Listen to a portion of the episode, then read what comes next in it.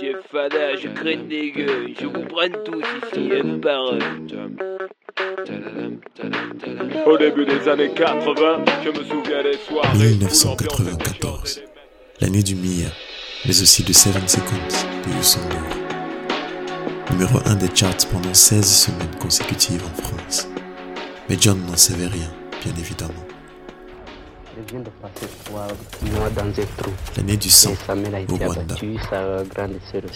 Mais ça, il n'en savait rien non plus.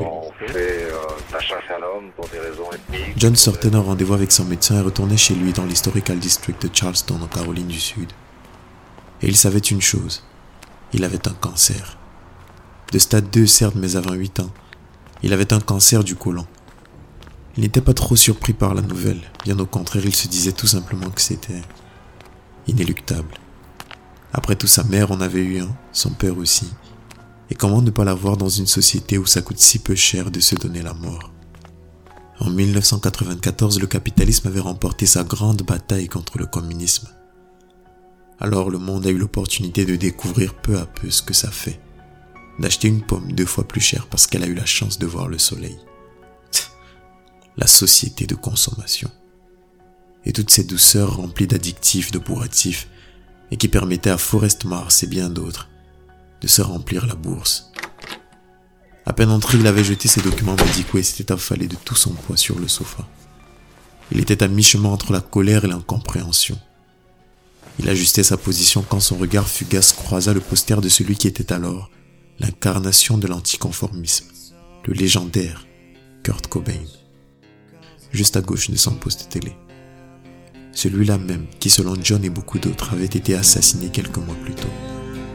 Il sentait alors monter en lui une colère et une frénésie semblable à celle de concerts de heavy metal.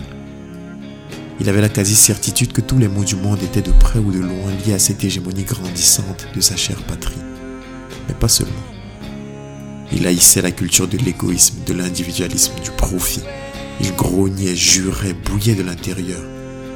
Il partageait l'opinion modérée d'Ayn et sa critique acerbe des régimes politiques restreignant les libertés individuelles. Mais en 1994, au-delà des questions économiques essentielles et de la mondialisation, d'un point de vue purement social, il avait l'impression que chacun des 5,6 milliards d'êtres humains prendrait part à cette guerre contre sa propre espèce. Il n'en était pas un, mais comme certains penseurs et philosophes de son époque, il était enchaîné, manipulé selon le bon vouloir des politiques et de la technologie qui se développaient à une allure fulgurante au détriment des questions morales. Le berceau de Judas. C'était ça, selon lui, le capitalisme. Ces trois coups légers sur la table basse, c'était son catalyseur. Un trouble obsessionnel insignifiant, mais c'était peut-être l'arbre qui cachait la forêt. Il se dirigeait alors vers la cuisine. Il prit un bol, du lait, des flocons d'avoine. Et il riait. Ou plutôt il ricanait. Il avait un cancer au stade 2, causé par son alimentation. Ce lait à 60 cents. Ou cette boîte de Quakers à 1,25$. Lequel des deux avait la petite pincée de magie qu'il avait mis sur la potence. Il venait à peine de passer assistant supply chain manager chez Target. Il avait tout à voir, tout à vivre.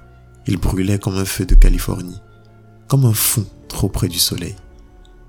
Et il allait le faire, laisser jaillir cette fougue explosive avant le crépuscule. John Telemac Mitchell avait 28 ans.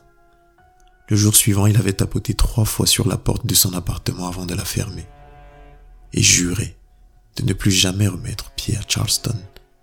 Il ne savait rien de ce qu'il allait vivre, ni de ce qu'il allait voir, et rien n'aurait pu le préparer à ce qu'il allait ressentir.